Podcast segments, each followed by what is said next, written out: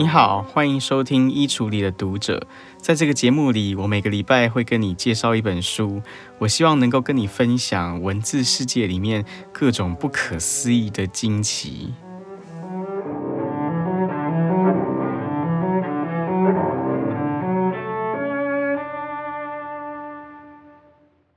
在我录这一集节目的时候呢，刚好就是在圣诞节期间，所以呢，我就想要应景一下，我想要跟大家聊一本跟圣诞节有关的书。但在开始之前呢，有一个问题要先解决，就是我们为什么要过圣诞节？我们知道，在台湾社会，其实大部分的人口都不是基督徒，包括我本身也不是基督徒。那到底我们为什么要过圣诞节呢？其实你可以发现，圣诞节它发展到今天，它已经是一个具有多重意义的节日。它不只是一个属于宗教的节日了，它在世界各地都受到高度的商业化的影响。它在很多地方已经变成是一个消费的节日，或者它变成是一个狂欢的节日，或者在很多地方，比如说像在台湾，它变成像是一个另类的情人节。情侣到了圣诞节的时候，也总是要一起过，要一起吃圣诞大餐，要一起欢聚。可是我不知道大家有没有注意到，在我们现在今天的人对圣诞节的理解里面，对圣诞节的想象里面。除了宗教性的东西之外，除了商业性的东西之外，其实它还有一个精神性的层面在里面。这个精神性的层面，它就包括了我们要对所有人，我们要对他慷慨，我们要对这些包括不认识的人，包括认识的人，我要对他们仁慈，我们要对他们好。社会上那一些孤单的人，那些弱小的人，在圣诞节这一天，他尤其应该被照顾，我们尤其应该给他们温暖。而且，圣诞节它是一个岁末年终的节日，在这岁末年终的时刻，不管你这一年一整年过得有多么顺利或多么不顺利，不管你这一年过得有多么的忙碌，你工作多么的艰难，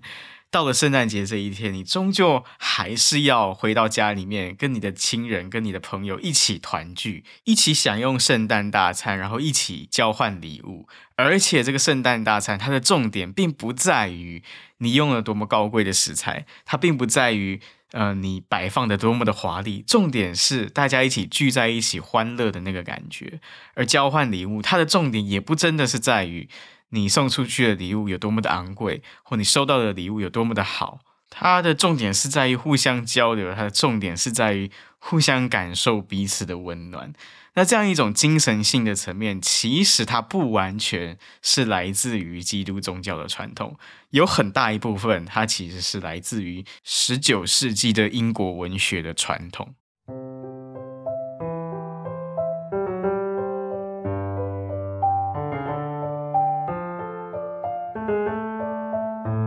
我们要知道，圣诞节当它发展到了十九世纪的时候，其实它已经是一个相当衰微的节日了。有越来越多的人，他们都已经不愿意过圣诞节了。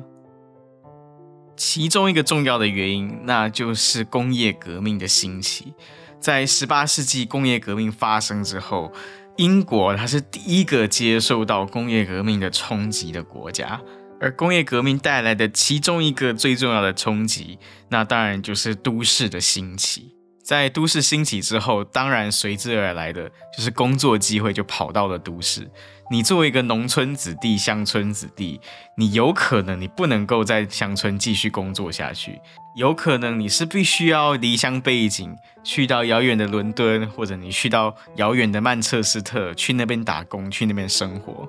然后在那样一个交通不是那么方便的年代，尤其是如果你只是一个普通的底层的打工人，你还真的是不一定每到圣诞节的时候，你都有机会回到你的家乡，跟所有你的亲朋好友团聚的。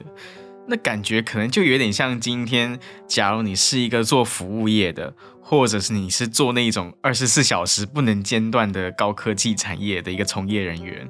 或者说你是军人，或者可能你是医护人员，这一种人有可能你到农历春节过年的时候，你还是必须要值班，你还是必须要坚守你的岗位，你就不能够回到家里跟大家一起在除夕的时候一起吃年夜饭。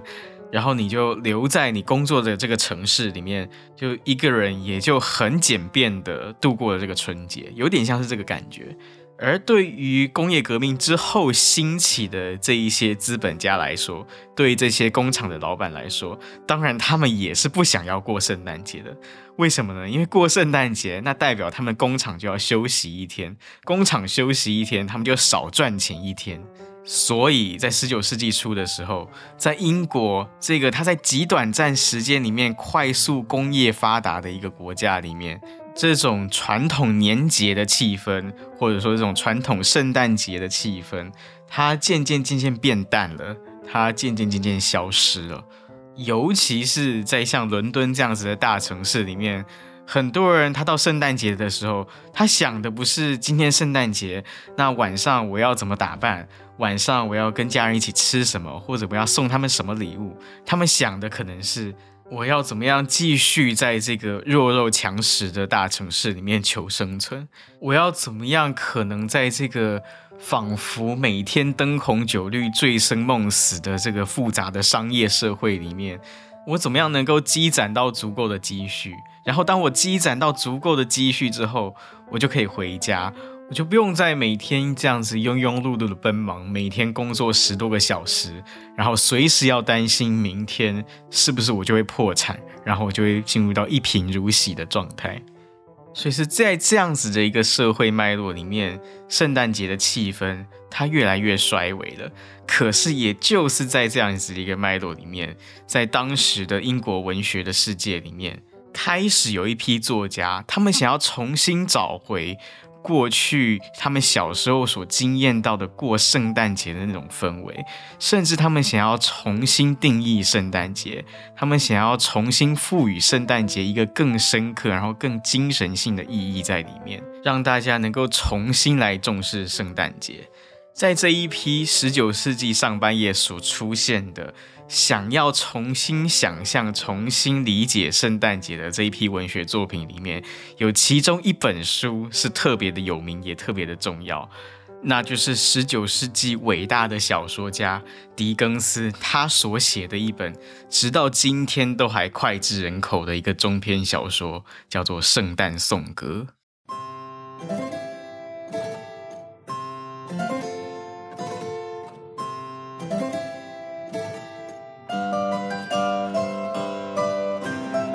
圣诞颂歌》这个小说，其实它本质上是一个鬼故事，而且呢，它一开场其实很不温馨。因为开头第一句话，他就告诉你，玛丽死了，Marty was dead。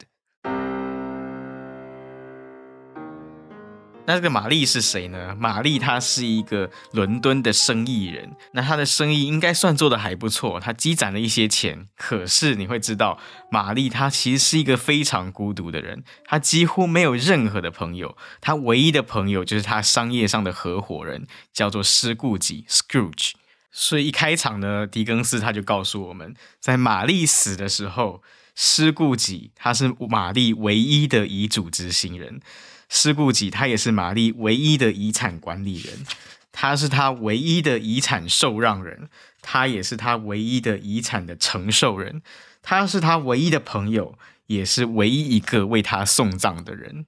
然后接着，作者他也告诉我们，他说。不过，施固己并未因这桩不幸而悲伤过度。出殡当天，他依然秉着杰出商人的本色，为他办了一场花费低得不能再低的葬礼。光是这一段，你就可以看出来，在小说一开始的这两个人物中间，也就是死掉的玛丽跟活着的这个施固己之间，他们两个人彼此是生意上的合伙人，他们彼此也是互相唯一的朋友。而且他们的性格还非常相似，因为他们都是所谓杰出的生意人，他们都是重视金钱胜过于重视朋友，他们重视葬礼的花费胜过于重视葬礼的圆满。然后接下来呢，狄更斯他就要开始仔细的来描写我们这本书的主角施顾吉他这个人的性格。然后你就会发现，施顾吉他是一家商号的负责人，他是老板，可是他就是属于那种不愿意在圣诞节的时候让员工放假的那种老板，因为他就觉得放假一天等于是让员工偷了我一天的薪水，因为这一天明明放假，工厂没有做事，没有赚钱，但我还是要付这些员工薪水，凭什么？他非常不愿意。然后接下来你也会看到，在十二月二十四号，就平安夜这一天的白天。他的外甥来找他，也就是他妹妹的小孩来找他。他的外甥呢就很高兴来找他的舅舅。他外甥就邀请他说：“舅舅，呃，今天晚上你就到我们家来吃圣诞晚餐吧。然后明天我们一起过一个快乐的圣诞节。”没想到他这个舅舅，也就是我们的主角师顾己，就泼了他一盆冷水。他就跟他的外甥说：“说你这个没出息的小子，你那么穷，你有什么权利要过圣诞节？”你每个月赚那么几先令，你的薪水这么寒酸，你的工作这么不体面，这么没出息，你还跟我说什么圣诞快乐？于是三两下就把他这个外甥给打发走了。接着他外甥走了之后呢，又来了两个男人来到他的商号，他们进到了师顾己的办公室，想要跟他谈一些事情。接着呢，施顾己就发现，原来这两个男人他们是来做慈善事业，是要施顾己捐钱的。这两个男人就跟他说呢，现在圣诞节快要到了，而且冬天也到了。我们知道英国的冬天它是可以非常的寒冷的，可是呢，就在这个时刻，路上还是有这么一些乞丐，这么一些无家可归的人，或者是一些独居的人，他们没有人照应，所以这两个男人呢就帮忙想要募一点款来帮助这一些独居的人，或者是没有家的人。结果呢，这个师顾己他竟然就说：“现在人口不是太多了吗？人口不是过剩吗？那这一些人死一死也好。”就师顾己他是一个刻薄到会讲这种话的人。果然，当天晚上就是平安夜的晚上，当这么样一个刻薄寡恩的师顾己他独自一人回到他家里的时候，他就出事了。出什么事呢？他就碰到鬼了。他碰到的就是那个七年前已经过世的他唯一的朋友，也是他商业上的伙伴，已经过世的玛丽的鬼魂回来找他了。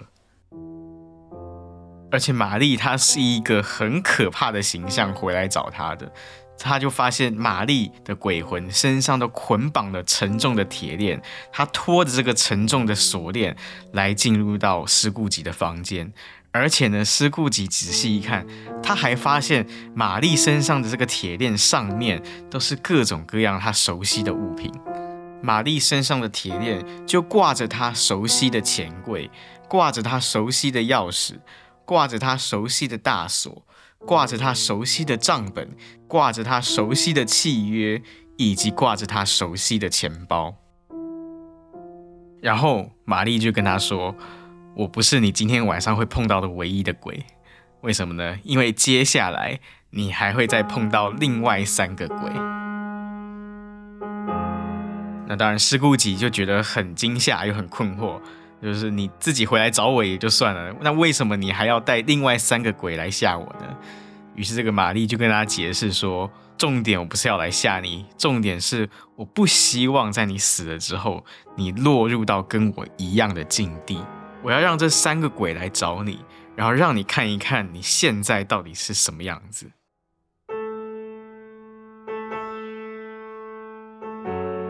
说完之后呢，玛丽的鬼魂就走了，就消失了。接着师顾己他就听到钟声敲了十二下，表示已经过了午夜十二点，已经到了圣诞节这一天了。在这个圣诞节的午夜里面，果然他就碰到了。他的朋友玛丽所说的这三个鬼当中的其中第一个鬼，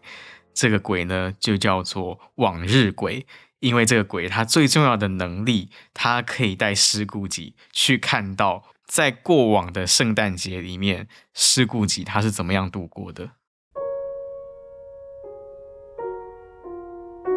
圣诞节的第一个鬼，也就是往日鬼，他来找到失顾己之后，他带他去的第一个时空，就是失顾己他童年生活的那个时空。于是我们就会看到，原来师顾己在他小时候，他是一个在乡村里面长大的小孩。而且我们会发现，这个小时候的师顾己，他好像从小就没有什么朋友。在这个同年的十二月二十四号，这个平安夜的下午，他学校里面的其他所有的同学都快快乐乐的放学去了，都有家人来接他们回家，准备要一起度过一个温暖又温馨的平安夜。可是呢，这时候的师顾吉他就一个人还留在学校里面。那师顾吉留在学校，他在干嘛呢？他就在看书。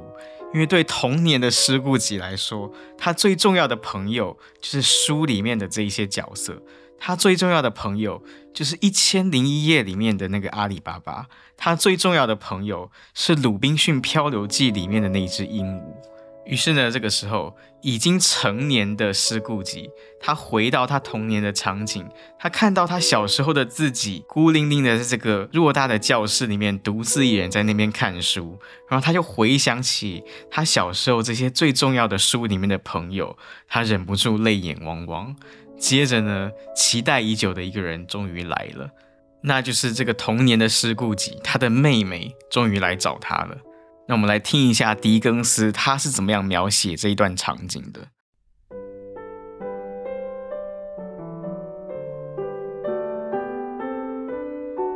教室的门开了，一个比男孩年纪小得多的女孩冲了进来，双臂环抱住他的颈子，不停地亲他，还称呼他做“亲爱的，亲爱的哥哥”。亲爱的哥哥，我来带你回家了。小女孩拍着小手说：“她还笑弯了腰。”她说：“带你回家，回家，回家吧。”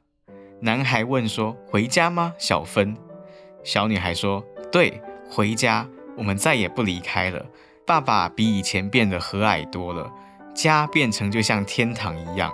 有一个美丽的夜晚，我正要上床的时候，他跟我说话的口气变得好轻好柔。”所以我也不害怕，又问他一次：“你可不可以回家？”他说：“可以，你应该要回家的。”然后就让我搭车来找你了。你要变成大人了。小女孩接着张大了眼睛说：“你永远再也不用回到这里了。不过整个圣诞节我们还是可以一起过，让我们过全世界最快乐的一次圣诞节。”从这里我们就可以看出来，这应该就是小时候的师顾己，他最后一次在学校里面度过的冬天。因为师顾己的爸爸可能已经再也没有能力再负担他上学了。师顾己他开始要学习成为一个大人，他开始要学习离开家里，去到外面的世界工作。可是就在他被迫出去工作之前的这最后一个圣诞节，他爸爸就叫他的妹妹去学校把师顾己叫回来，然后一家人终于可以度过一次快乐的圣诞节。接着呢，这个往日鬼又带着师顾己去到另外一个往日场景。这第二个往日场景就是少年的师顾己，当他在一个商号当学徒的时候，他的老板是怎么样招待这些学徒过圣诞节的？那这个老板的名字叫做费兹维。我们来看一下这个费兹维，他还在的时候，当年他是怎么样带着这些学徒来过圣诞节？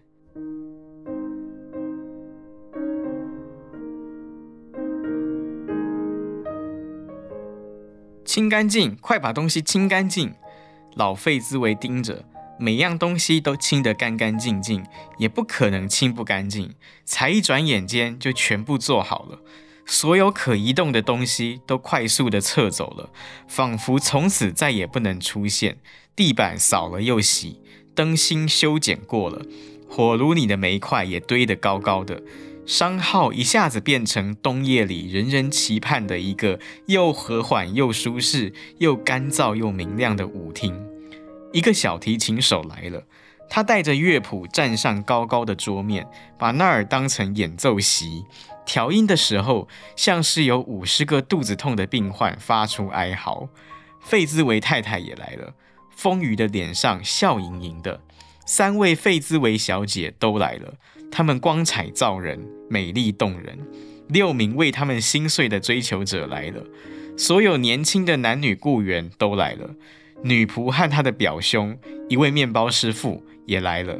女厨子和他哥哥的好友，一个送牛奶的工人也来了。对接的男孩来了，他们一个接着一个，全部都进来了。有的人害羞，有的人大胆，有的人优雅，有的人怪异，有的人迫不及待，有的人拖拖拉拉。无论如何，总而言之，他们全都来了。二十队人一下子全部跳起舞来，他们拉着手跳半圈，再跳回到起点。跳回中央，又再往回跳，大伙转呀转呀，兴高采烈地交换舞伴。接着呢，狄更斯就描写这一对四十多个人，他们在这边喧腾了一夜之后，接着他说：十二点的钟声响起，这个家庭舞会便散会了。费兹维夫妇在大门两侧各就定位，和每个离去的人握手，并祝他们圣诞快乐。当所有人都离开之后，只剩下两名学徒时，他们也同样向学徒握手道贺。于是，愉快的声音渐渐远去，小伙计们也上了床，床就在店门后面的一个柜台底下。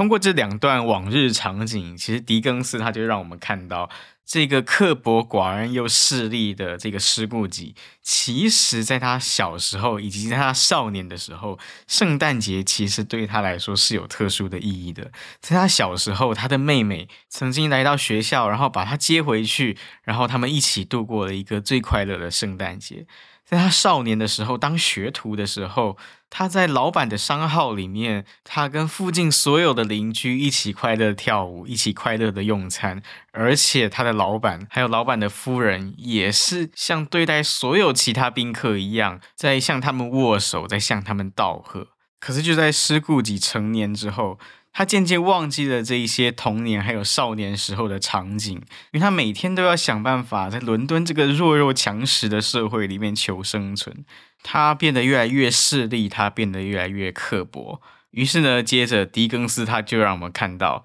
这个往日鬼带着现在的施顾己去到了第三个往日场景。这第三个往日场景就是施顾己成年之后，他其实曾经交往过一个论及婚嫁的女朋友，可是后来这个女朋友终究离开了他。所以呢，接着我们看到的是这个施顾己的前女友在跟他分手那一天的场景。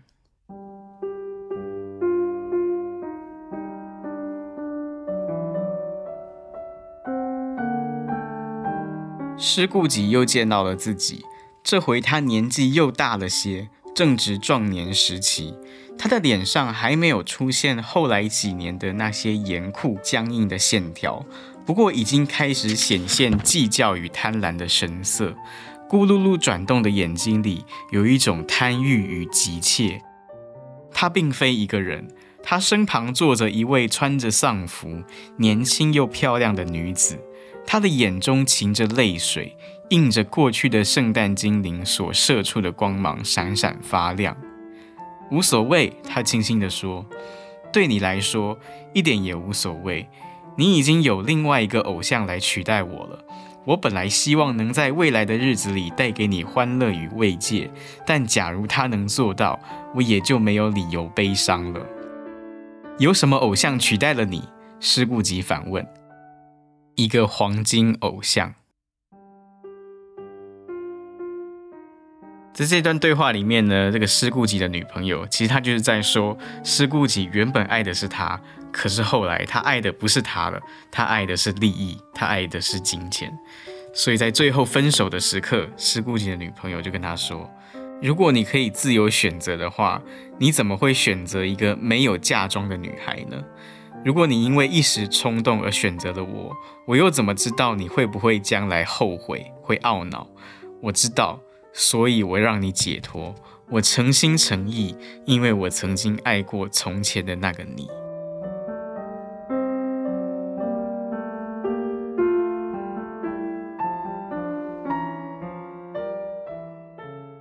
在往日鬼离开了之后呢，接着施顾己他又碰到了第二个鬼魂。这第二个鬼魂呢，就叫做现世鬼，因为他最重要的能力就是他可以带着师顾己去看现在今年的圣诞节，其他人是怎么样度过今年这个圣诞节的。那这个现世鬼是带师顾己去看谁家的圣诞节呢？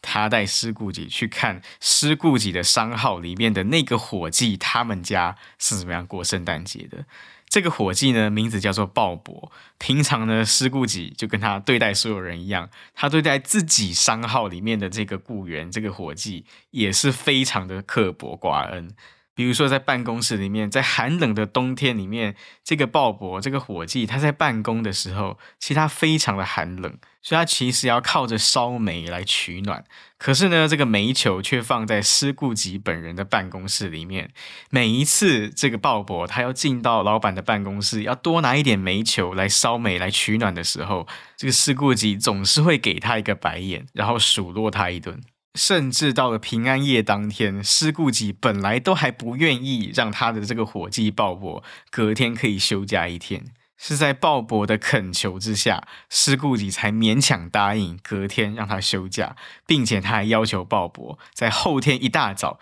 一定要马上就赶回来上班。可是这个时候呢，这个现世鬼带着师顾己来到这个鲍勃的他的伙计的家里，然后看到他们过圣诞节的方式，这个师顾己他就吓到了，因为他发现鲍勃一家人虽然他们很穷困，但他们一家人却是那么的快乐，那么的温馨。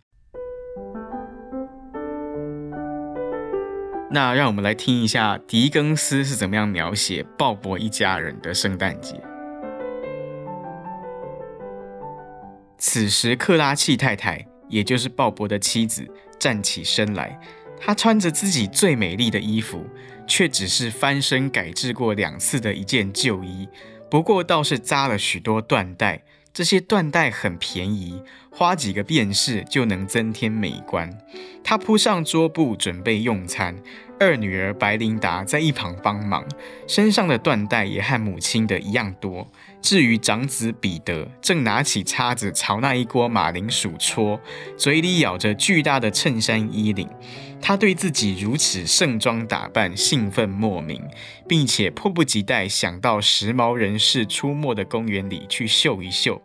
这时候，克拉契家两个较小的孩子，一男一女，冲了进来，叫喊着说：“他们在面包店外面就闻到了鹅肉的香味，而且马上就知道是自己家的。”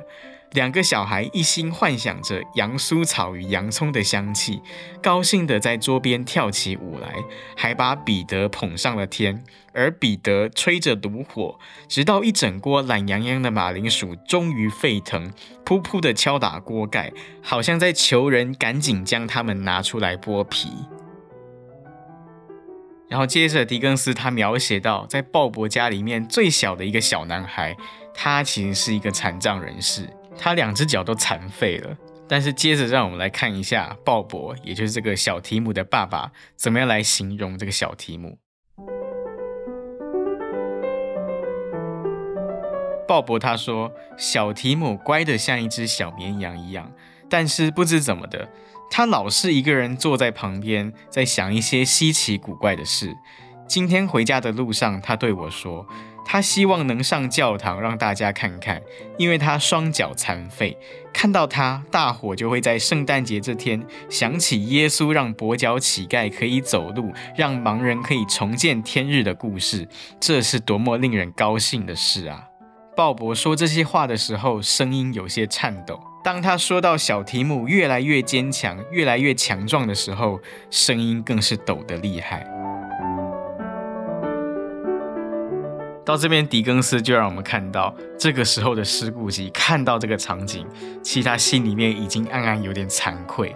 因为他发现，在鲍勃这一家人，他们其实不怎么体面的一家人，他们没有什么钱，他们的衣服很旧又太小，然后他们的圣诞晚餐也是很普通的一些食物。可是就在这个家庭里面，那个双脚残废的那个小男孩小提姆。他竟然想要去到教堂，而且他不是想要让自己的双脚可以恢复正常，而是他想要让大家看到他残废的双脚。于是人们就会想起耶稣为大家治疗身体的故事，然后用这个方式来鼓舞大家。而且，虽然这个老板施顾己对待鲍勃平常都是那么的刻薄，那么的严苛，但是在圣诞夜的这一天，当他们要举杯庆祝、准备要用餐的时候，这个鲍勃竟然第一个想要感谢的人就是他的老板施顾己，竟然他在举杯庆祝的时候，还是忍不住要想起他的老板，还是忍不住要祝他的老板圣诞快乐。于是这个时候，施顾己他终于开始觉得心虚，他开始觉得后悔，他后悔没有再对鲍勃好一点，甚至他开始担心将来小提姆长大之后他要怎么办？他有办法在这个弱肉强食的社会里面生存下去吗？在现世鬼离去之后，很快的施顾己他又遇到了第三个鬼，这第三个鬼呢，就是未来鬼。他最重要的能力就是，他将会带着施顾己来到未来的世界，去看未来的圣诞节是什么样子。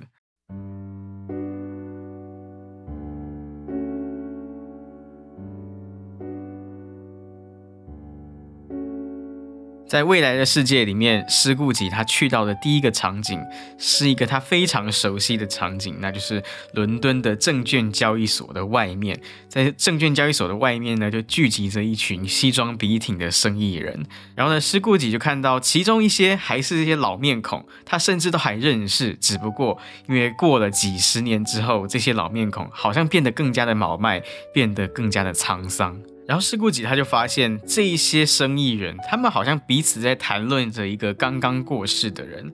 他们就在说这个人呢，他过世的时候到底发生什么事情，其实没有人知道，因为他长期都是一个人独居的。然后他死了，到底是怎么死的，好像大家也不清楚。然后讲着讲着呢，这群生意人总还是又绕回来那个他们最关心的问题，就是钱的问题。于是其中一个人他就问到说：“诶，那他赚的那些钱，他死掉之后他怎么处置他呢？”然后听到这个问题，旁边的一个人呢，他就打了一个哈欠，然后说：“我没听说，诶，可能他把钱丢给公司了吧？但反正不管怎么样，他没有把钱留给我。”然后说完这句话之后呢，大家都笑了。然后接着呢，他们又讨论到这个人的葬礼的问题。其中一个人说呢，他的葬礼想必非常的寒窗，因为呢，他这个人这辈子也没有什么朋友，恐怕也不会有什么人要去参加他的葬礼。就说完之后呢，又有另外一个人开玩笑说，那但是呢，如果他的葬礼有供应午餐的话呢，我倒是愿意去饱餐一顿。然后说完这句话呢，大家又哈哈大笑了一阵子，然后就散去了。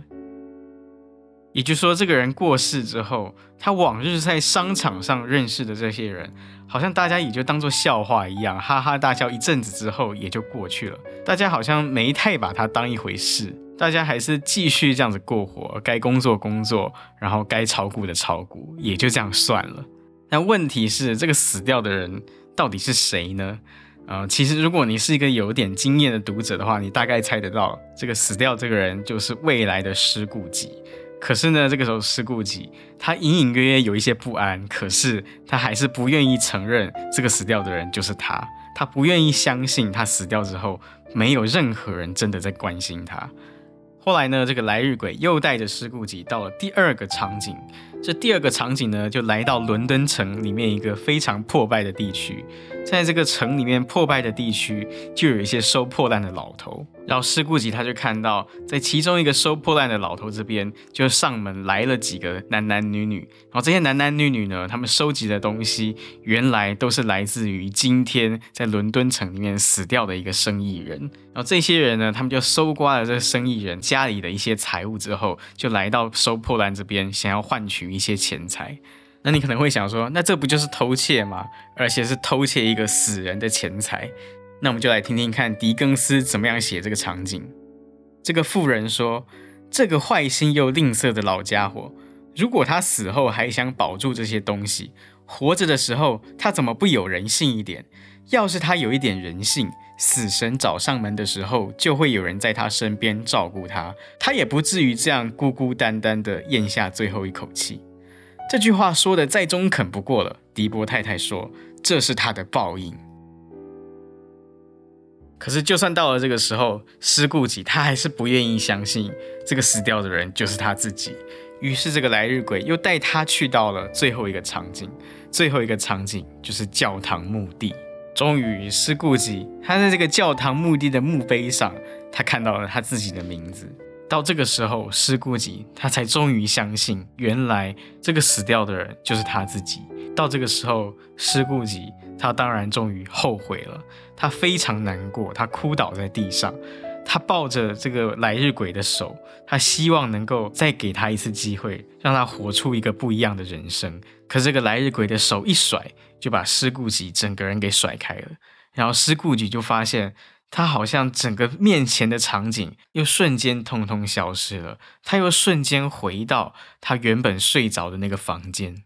接着呢，小说就终于来到了最后一幕。在这最后一幕里面呢，狄更斯他还是给了读者，给了我们一个快乐的圆满的结局。那就是这第三个鬼也离开之后呢，师顾己他就发现他从自己的床上醒了过来。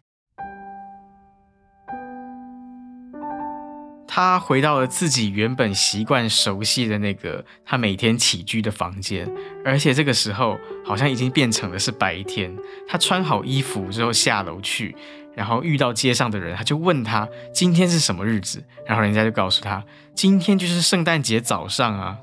于是他就非常的高兴，他整个人狂喜，因为他突然发现原来他还是有机会可以改变的。就在这个圣诞节的早上，这一天、这一刻、这一秒，他决定要做一个不一样的人。他决定今天中午，他就要到他的外甥家里面去跟大家一起度过圣诞节，而且他还要到店铺里面买一只最大的火鸡送给他们。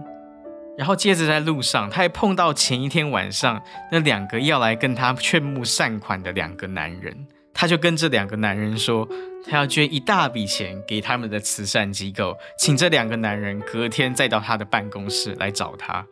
你感觉这时候的施顾奇，他好像跟开场的时候已经变成是完全不一样的人了。他在路上碰到每一个人都笑眯眯的跟他们说圣诞快乐，然后隔一天早上上班的时候。鲍勃虽然前一天搞到很晚，他上班迟到了，但是师顾己也没有责备他，而是拍一拍鲍勃的肩膀，然后答应他：“我要帮你加薪。”师顾己他彻底从一个刻薄寡恩的人，他脱胎换骨，好像变成了一个好人，变成一个和善待人的人，变成了一个仁慈的人。所以在这最后的一幕里面，狄更斯他是这么说的：他变成了一个好朋友、好老板、好人。而且是这个古老的伦敦城，也是这个古老的世界上任何古老的城镇市镇里面都难得一见的好人。有些人看见他的转变都笑了，他任由他们去笑，一点也不在意，因为他的智慧告诉他，这世上的一切好事，一开始总会受到无止境的嘲笑。在小说的最后一句话里，狄更斯他就写道，套一句小提姆说过的话。愿上帝保佑我们，我们每一个人。God bless us, everyone。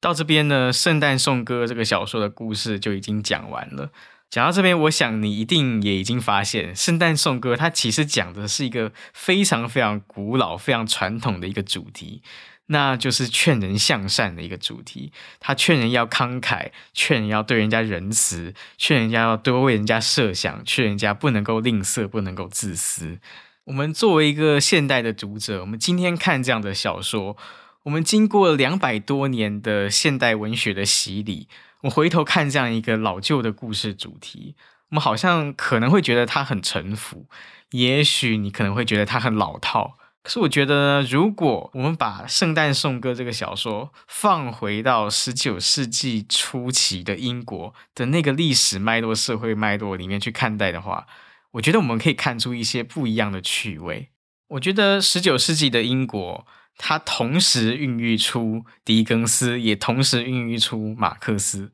我觉得这绝对不是一种巧合。因为在马克思的思想里面，他最重要要控诉的事情，其实就是他看到在当时这种高度工业化的英国社会里面，劳动阶级的生活其实真的是非常辛苦的。一个小孩，也许他七八岁、八九岁，如果他家里支持不了的话，他就不能够继续上学，他不能够像我们今天一样。我们理所当然觉得小孩或者是青少年，他应该要在学校里面度过。他如果家里支持不了，他就必须要出来外面当童工或者当这种少年工。他们在非常小的年纪就必须出来闯荡江湖，然后去到商号里面可能当学徒，或者就是到工厂里面去做事。而对成年人来说呢，这或许是一个充满机会的世界，可这同时，也是一个充满风险的世界，因为随时你出了一点差错，你就可能万劫不复。事实上，我们今天的作者狄更斯自己，他就是有一个不那么好的经历，因为狄更斯他的爸爸就是做生意失败之后欠债，欠到一个程度，他就被抓去关了。所以狄更斯童年很长一段时间里面，他是没有爸爸的，而且也因为这样，他很早就需要出来闯荡江湖，他很早就需要出来当学徒，自己出来为自己的生计做努力。所以也是因为这样子，狄更斯他在很年少的时候，他就看到了这种十九世纪英国在工业化发达之后的社会里面，他看到这种一般劳工阶级辛苦的情景。所以，我们也就能够理解，在狄更斯几乎所有的小说里面，他都一定会去探讨这种劳工阶级他生活的情景，而且他一定会去探讨到，作为一个中下阶层的一个劳工，你要向上流动，那是多么的辛苦，又是多么的困难。所以，小说里面我们也可以看到。其实这个主角施顾吉，他并不是真的一开始，他天性就是一个自私自利、刻薄寡恩的人。在他童年的时候，还有在他少年时代，他其实是有一个相对柔软、相对单纯的心灵。可是，就因为他在这个弱肉强食的社会里面打滚太久了，他自顾不暇，以至于他把自己活成了一个自私自利的人。可是经过了两百多年之后，我们回头今天再看这个两百多年前写作的小说，我们也忍不住必须要问一个问题，那就是我们今天的人跟施顾吉到底有多大的不同？我们今天社会上的很多人，难道不是都面对到跟施顾吉一模一样的问题吗？我们今天社会上的很多人，包括我自己。我们每天庸庸碌碌的奔波忙碌，我们一整年都在辛勤的工作。可是我们什么时候可以安心的休息下来，然后回到家里面陪伴家人？这难道不是很多人面对的问题吗？又比如说，我们到底要怎么样去建立自尊？在小说里面，驱使施顾吉他不断忙碌、不断赚钱的其中一个原因，是因为他怕人家看不起他。在商业社会里面，我们很容易觉得一个有钱的人才会得到人家的尊重，所以不断的赚钱。可是到头来，施顾及他最后身亡的时候，却没有任何一个人为他流泪。所以，到底什么样的人才是一个受人尊敬的人？到底要努力到什么程度，以及怎么样子努力，我们才可以放心的说，我是一个有价值的人？这难道不是很多人心里面共同的困惑吗？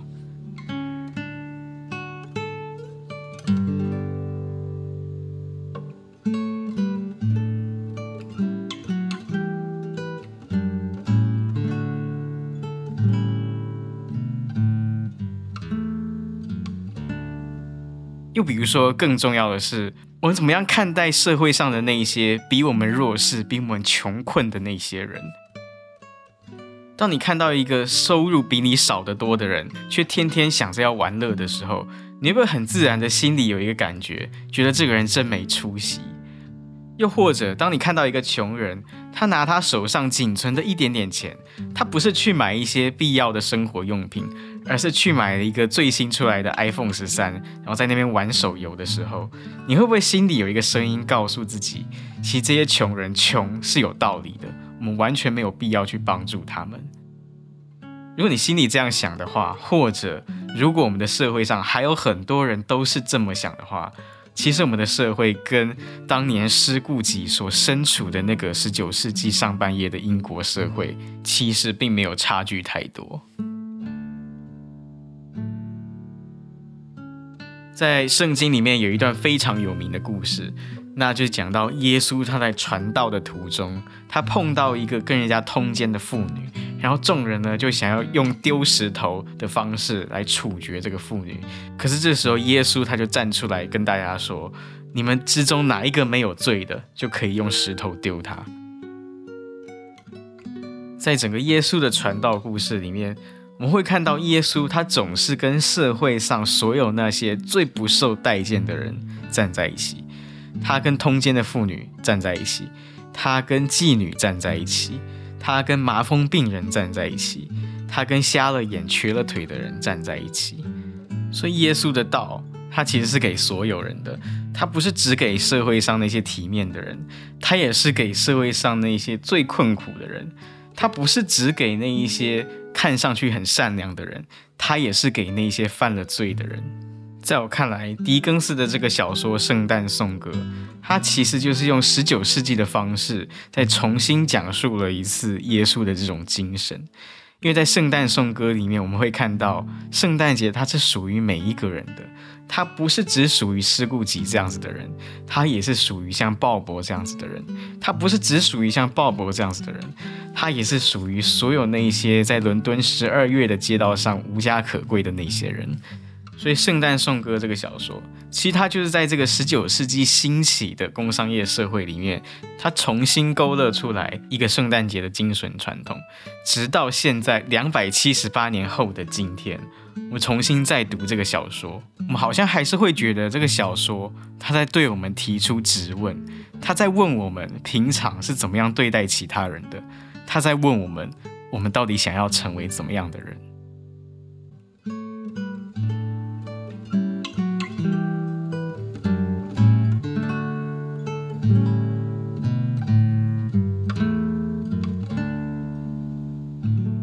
这个节目的惯例是到最后的时候，我会跟你分享一首音乐。今天我们讲到圣诞颂歌，所以我本来是想跟你分享一首我喜欢的圣诞颂歌，可是呢，因为版权的关系，我喜欢的录音的版本好像都不能够在这边播放，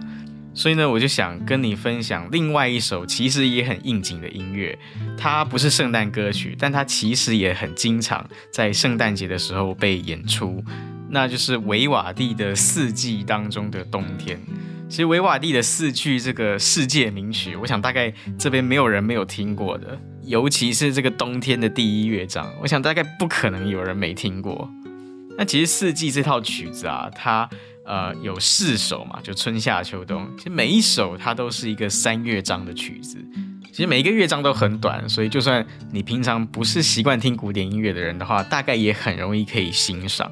可是四季它每一季都有三个乐章嘛，那这样四三十二，它总共就有十二个乐章。其实这十二个乐章里面，不是每一个乐章都像冬天的第一乐章这样如此的 iconic，如此的被大众广泛听过、广泛记得。那今天我要跟你分享的呢，就是冬天的第二乐章。这第二乐章呢，大概就比较少人知道，比较少人记得。但是我非常喜欢这个乐章，因为这第二乐章它其实是给人一种温暖、欢欣，然后又和缓的感觉，就很像你在冬天一个大雪纷飞的天气里面一个夜晚，但是呢，你跟朋友、跟家人欢聚在一个有火炉的一个温暖的房子里面。然后也可能你就像今天的小说里面，像鲍勃他们一家人，在这个寒冷的十二月的夜晚，你们拥有彼此，你们一家人在一个狭小的屋子里面，虽然小，但是很温暖，你们一起享用圣诞节大餐。又或者像是小说里面还在当学徒的那个施顾己，他在老板的商号里面跟所有附近的邻居一起欢聚的那种场景。啊，我觉得这个乐章就给我这种感觉。所以呢，今天我要跟你分享的就是这首维瓦蒂的《四季》当中的冬天的第二乐章。我要放的这个版本呢，它是由美国的 Wichita State University Chamber Players Orchestra 所演出的版本。我要特别感谢这个乐团，因为呢是他们。把他们演出的录音放到了网络上，而且他允许大家无偿下载，而且无偿分享他们演出的录音，所以我今天才能够在节目里面跟你分享这一首维瓦蒂的《冬天》的第二乐章。我特别谢谢 Wichita State University Chamber Players Orchestra，谢谢你们。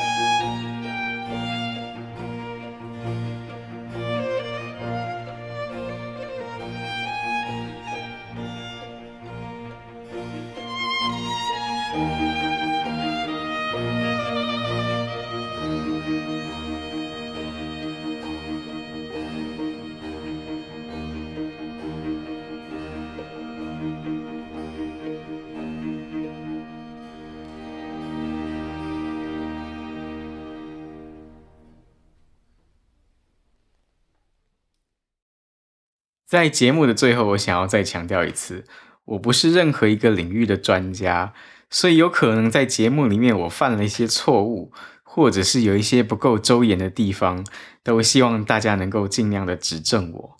如果你是用 iPhone 收听的话，我欢迎你到 Apple Podcasts 这个 APP 里面找到我的节目，滑到最下面就可以留言给我。如果你是用 Android 手机或者其他方式收听的话，你可以到我的 Facebook 或者我的 Instagram 就可以留言给我，或者呢，也可以写 email 给我。我的 email 地址就是 closetreader 一二三 at gmail dot com，或者你看我们这个节目的描述栏也可以找到我的 email。